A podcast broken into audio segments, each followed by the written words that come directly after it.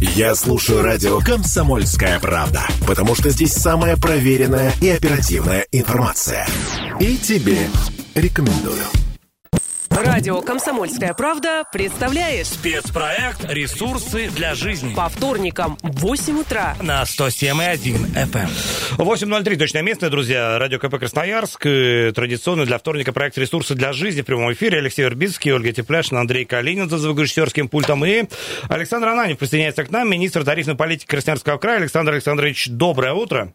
Здравствуйте. Доброе утро. Ну, говорить мы будем, конечно, о теме э, очень близкой вам. Э, это тарифная политика, формирование тарифов, э, безусловно, механизмы э, формирования. Ну и исходя из того, что Красноярский край огромная территория, э, и климатические зоны, ну, часовые пояса нет, конечно, но, тем не менее, второй по площади регион в стране.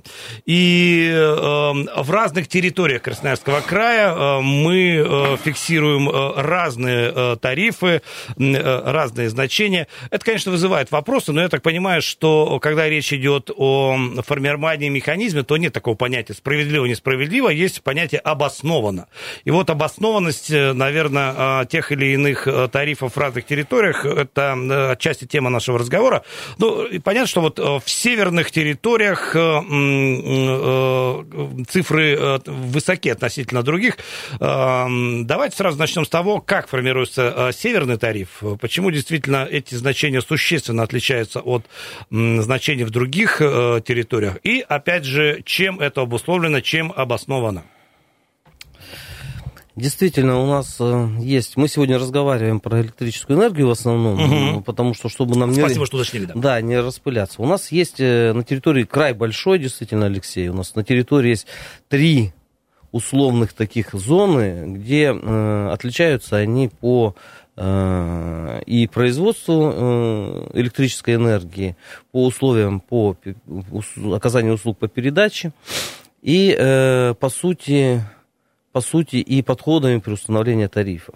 Вот та э, зона, э, где действует равновесная цена оптового рынка, ну, чтобы понятно было, это там, где мы живем, основная часть Красноярского края, где у нас заключены договор с гарантирующим поставщиком Красноярск Энергосбыт. Это такая история, мы о ней часто говорим и сегодня упоминать не будем.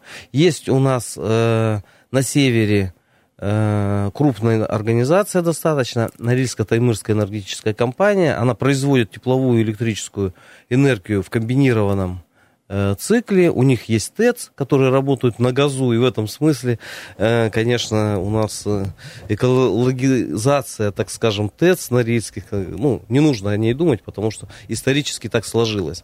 И есть э, масса дизельных электростанций, которые э, снабжают небольшие поселки электрической энергией. Э, Вот здесь, конечно, тариф самый дорогой. Обусловлено это как раз и способом производства э, электрической энергии и э, небольшим объемом реализации такой энергии. Ну, что поселок маленький, у нас же тарифы, э, чем больше реализация, тем э, меньше, условно говоря, тарифы. Вот. Ну, э, на это влияет, э, ну, как бы два, два основных фактора, когда, которые делают э, тарифы на дизельной э, на дизельных электростанциях достаточно высокими.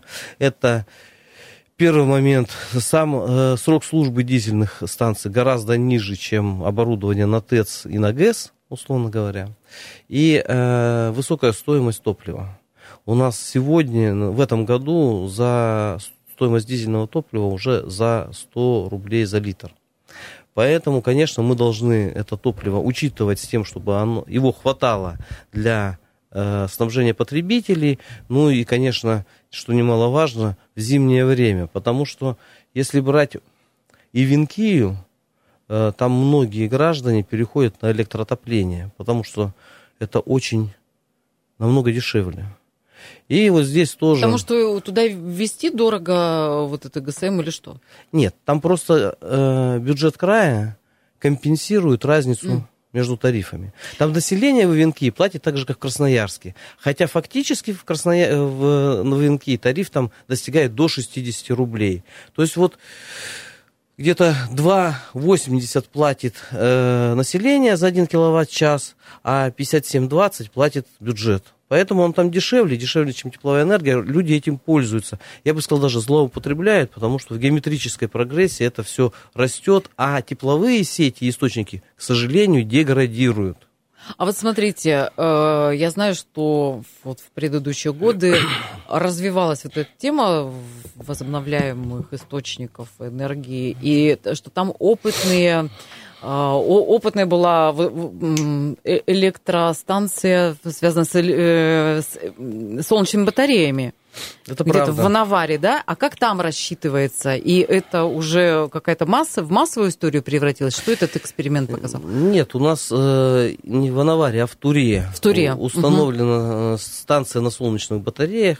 Она работает, ну, или так вырабатывает электрическую энергию э, где-то с конца марта до э, середины октября э, эта энергия идет в накопитель, то есть до 30% mm. до 30% вырабатывается вот электрическая энергия на такой станции Э, от баланса, от необходимого. Но как это влияет на тариф или не влияет пока? Пока никак. Угу. Пока никак, потому что у нас по законодательству, у нас есть, э, например, в той же Ванаваре вы упомянули, или в Туруханске, у нас переводят на более дешевое топливо, вот такие установки электрические, э, на сырую нефть. Она дешевле, ее проще там доставить, не нужно вот этот переделов делать.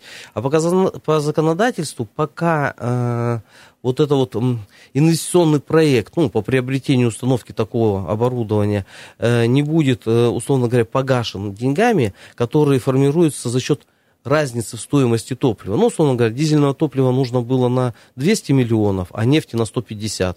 И 50 миллионов в год идет возмещение вот таких инвестиционных затрат. Значит, и когда возместится, тогда э, тариф должен снизиться. Где-то срок э, вот такой окупаемости где-то 5-7 лет. Поэтому мы говорим, что потенциально или так э, э, в перспективе мы такие механизмы, такие механизмы будут э, реализованы, но на сегодняшний день, вот прямо там прошлый год, этот год, э, это время еще не пришло. Угу. Но в любом случае это перспективное направление, правильно понимаю? Это перспективное направление. Э, знаете, это точно так же, как вот мы разговаривали в свое время в прошлом году, я здесь рассказывал, как атомный реактор малой мощности. Это тоже очень перспективное, это тепловая электрическая энергия, это вырабатывает компактно, это э, чисто для экологии, не нужно заниматься северным завозом. Оператор э, подразделения Росатома, потому что мы сейчас и специалистов на дизельные в некоторых местах найти найти не можем, потому что на рынке, где не регулируются тарифы, там э, имеется возможность зарплату платить гораздо больше. И отток кадров идет. И по некоторым даже котельным, не говоря уж о дизельных электростанциях, э, проблема найти кочегаров. Чуть ли на север не, собирают, не завозят вахтой. Поэтому это такой вызов, на который нам еще предстоит э, искать ответы. В общем, пока искусственный интеллект только радиоведущих может заменять. А вот э, там, где нужно физически, как говорится.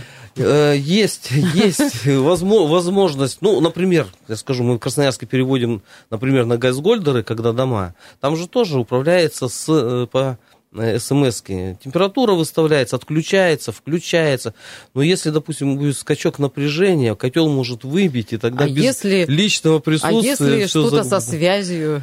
Ну, я, я о чем и говорю. Нам надеяться на искусственный интеллект полном объеме. Это, Извините, не в тему, но я сразу вспомнила историю, как у мужчины какие-то ворота, которые тоже по смс на даче открывались, и они у него сами подписались, там, какие-то подписки вот у сетевого оператора. То есть так тоже может быть, знаете, восстание машин. Да. Воротам но... скучно стоят, там, да, я подпишусь. Да, но вернемся к э, нашей теме про тариф, э, про тарифную э, политику в территориях нашего края. А есть какие-то вот помимо этих, вы уже назвали про альтернативные источники, а понятно, ну, в ближайшие лет 10, как это все будет э, развиваться, учитывая, что мы все время мечтаем о газе там и так далее? Смотрите, здесь э, вопрос ну, давайте так. Вот Мы же не можем, я понимаю, что нужно вот сиюминутные вопросы решать, но все равно же закладывается на будущее какая-то платформа. Безусловно. Э, здесь э, хотелось бы отметить, ну, например, у нас Норильская энергосистема и Красноярская энергосистема. Там в Норильске тарифы, вот в этом году мы серьезно подняли тарифы, это было обусловлено субъективными и объективными факторами. Э, нужно было приводить в соответствие с законодательством, там мы устанавливали по двум зонам тарифы, а это, как оказалось, не соответствует законодательству. И там тарифы были увеличены чуть ли не в два раза, что все равно делает тарифы там ниже, чем в Красноярске, тоже на 50%. Э, Но э, прошли мы соответствующие процедуры, согласования с Федеральной антимонопольной службой. Служба посчитала, что доводы на риск Таймырской энергетической компании обоснованы, поэтому приняла приказ об установлении тарифов. Вот есть газовая генерация, э, о чем, Ольга, вы спрашиваете, есть угольная генерация. На газу, ну, допустим, на Рильске, Красноярск дешевле. Второй момент. Все вот эти зеленые технологии, они очень дорогие. То есть, э, если вот последний, наверное, из проектов, который пытался реализовать депутат Госдумы Зубарев Виктор Владиславович, э, который уже ушел от нас, угу. у него была идея строительства большой, мощной, на 70 мегаватт станции на солнечных батареях в Минусинском районе. Но Э, казалось бы, перспективное дело, возобновляемые... Но там много солнечных дней, например. Много солнечных дней. Но чтобы ее разместить, нужно 150 гектаров ровной земли. Это значит, мы должны заимствовать, изымать их, скорее всего, в сельском хозяйстве, ну, потому что такие объемы. Второй момент. То есть в нашем огромном крае нет территорий. Ну, второй момент, если, если говорить э, серьезно, ну, вот как бы э, и взвешено. А там же намного дороже. Там э, рубль будет, э, вернее, киловатт будет стоить порядка 6-7 рублей. Ну и плюс, я знаю, что там есть заменяемые комплектующие вот в этом оборудовании. Ну, там оборудование угу. разное есть, но точно есть вопрос утилизации, очень угу. серьезно. Европейцы свозят все в Африку, и говорят, некоторые страны в Африке, большие свалки, вот этих ветряков там лежит и прочего оборудования. Ну, По- поэтому... вот ветряки опасная история в том плане, что вот эти именно, которые с лопастями, потому что я знаю, что они отгоняют, там что-то как-то зависит от птиц, потом там что-то не опыляется в сельском хозяйстве и, и, и влияет на урожай. Тоже ну, есть такое. Да, таких вот я, честно говоря, э, не слышал. Но сейчас есть безлопастные. Сейчас есть все что угодно и магнитное. Ну просто я к чему говорю? Это все дороже. Если это все дороже, тогда самое дешевое это атомная энергия. Это прекрасный э, источник. Гидроэлектростанция. А при этом ГЭС у нас уже есть. ГЭС у нас, э, она есть, да, она не вырабатывает необходимого количества, чтобы закрыть все все потребление края, в том числе и Богучанская ГЭС, также две ГЭС, они не смогут край обеспечить в полном объеме. Просто если по паритету цены смотреть, вся эта зеленая энергетика, она крайне дорогая. И это подтвердила э, зеленая повестка европейская, которая закончилась сразу после отключения дешевого российского газа. Александр Безусловно. Александрович, давайте мы сейчас вернем, мы пару минут буквально возьмем. Я вижу, даже звонки у нас э, поступают, а у нас тут прения прям жаркие такие. Э, через пару минут вернемся и продолжим эту историю в прямом эфире. Радио «Комсомольская правда» представляет Ресурсы для жизни на 107,1 FM. Радио «Комсомольская правда» представляет Спецпроект «Ресурсы для жизни» по вторникам в 8 утра на 107,1 FM. Да, друзья, ресурсы для жизни. С нами Александр Ананев, министр тарифной политики Красноярского края. Давайте примем телефонный звонок. Алло, доброе утро. Доброе утро. Доброе утро, Дмитрий Красноярск. Ожидаемо, да, доброе утро. Мой любимый министр которым мы много чего вопросов порешали. Газ перевели на прямые договора. Вот по электричеству. Вчера мне наконец-то в нашей деревне поставили первый электрический умный счетчик. Э, теперь мы переходим на прямые договора. Э, благодаря вам же опять, потому что вы меня ввели плавно курс в нашу деревню на прямой договор. Скажите, вот у нас был тариф 3,66 с учетом, как вы сказали, что сейчас тариф в городе 2 там, с чем-то, будет ли у нас снижение тарифа или так и останется у нас для нашего поселка там 3,66? Э, да, Дмитрий, надо, э, конечно, как я всегда говорю, смотреть э, условия, собственно говоря. У нас же в городе тоже в рамках социальной нормы, по-моему, 2,98, а сверхсоциальная 3,66. Если у вас изначально был 3,66, скорее всего, у вас, э, ну, условно говоря, отапливаетесь вы котлом или печью.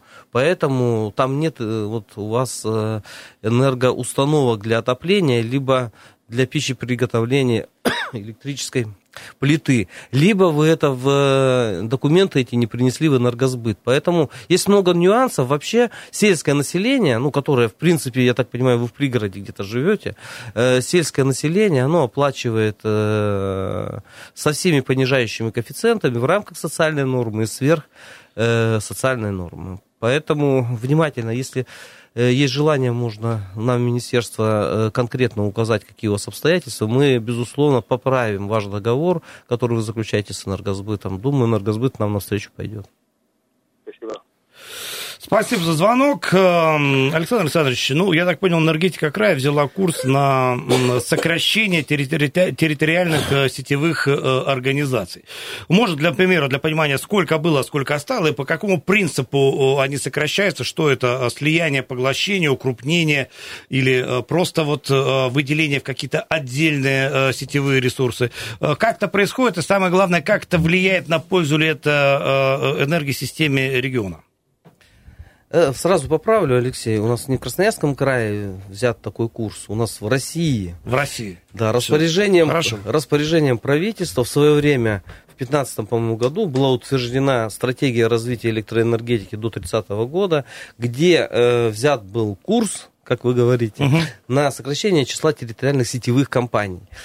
Значит, э, почему, почему вопрос э, возник такой? К 15 числу, э, году, вернее, к 15 году у нас в России, в крае, расплодилось, так скажем, огромное количество сетевых организаций, некоторые из которых у них собственно говоря, даже э, цель стояла, они создавались не для оказания услуг по передаче, для манипулирования вот, э, различным способом получения средств от э, котловой выручки, так скажем. И у нас было в 2015 году, а почему я все время оперирую к 2015 году, вышли первые тогда критерии отнесения к территориально-сетевым организациям. Было 77 организаций. На сегодняшний день 26. Полагаем, что их останется не более 10 в следующем году, потому что следующий год, 25-й, это максимально ужесточаются эти критерии, они, э, вот эти критерии, ну, предметное значение имеют, там два в основном критерия, это трансформаторная мощность и протяженность линий электропередач, там, кабельных, воздушных и так далее. Поэтому, э, чем крупнее компании, тем, соответственно, у них больше шанса остаться. Понятно, что останутся, скорее всего, Красноярск Энерго, Красека, наша краевая компания, Железная дорога, Оборонэнерго и еще там несколько квалифицированных сетевых организаций, которые э, успели к 2025 году приобрести, взять в долгосрочную аренду оборудование, ну и э, могут, э, что называется, быть спокойными. Ряд компаний, которые, которые не смогли, вот, так скажем, вооружиться электросетями, трансформаторами, прочими элементами электросетевого хозяйства, они уйдут с рынка, и э, там тенденция вообще считается, или как, скажем так, надеялись и рассчитывали, что будут э, вот эти сети компании, которые потеряли статус, их имущество будут подбирать государственные компании. Ну, прежде всего я говорю о Красноярск Энерго. Но э, здесь э, нужно иметь в виду, что это имущество, оно частное, ну, когда территориальная сетевая компания уходит, это частное имущество, и собственники сдают не э, из принципа так более там, большой или квалифицированной компании, а сдают, условно говоря, кто больше заплатит аренду. Вот такие процессы идут, поэтому у нас там 6-8 предприятий останется, которые э, действительно э, будут перед возьмут в аренду это имущество и будут эксплуатировать. В некоторых случаях э, у нас есть два режима эксплуатации сетей. Либо это в режиме сетевой компании, либо э, собственники э, объектов электросетевого хозяйства, содержащие эти объекты за свой счет, не препятствующие перетоку электроэнергии. Вот некоторые крупные заводы, для них, чтобы они до сих пор не завели, ну, они были как сетевая компания, но чтобы уровень напряжения у них не снизился, то есть с высокого они не перешли на низкий уровень напряжения, им выгоднее будет держать, потому что там тарифы ниже, им выгоднее будет держать это оборудование вот в таком режиме, то есть не получать с потребителей деньги, не препятствовать перетоку и поддерживать в надлежащем состоянии. Где иногда очень сложные этот процессы проходят. У нас в прошлом году мы прошли, э, значит, э, Мадыгинский район, там у нас статус потеряла одна организация, Красноярская энерго брать не захотела сети, э, другая частная компания зашла, а так как в тарифное регулирование ну, не попало, они, по сути, за свой счет бесплатно содержали эти сети до 2024 года, когда мы уже установили тарифы и компенсацию, они какую-то там за это получают. Поэтому э, иногда это проходит, вот этот процесс автоматически, иногда приходится в ручном режиме там все-таки настраивать, донастраивать э, вот эти все механизмы. И, к сожалению, чаще всего вот сложные такие передачи,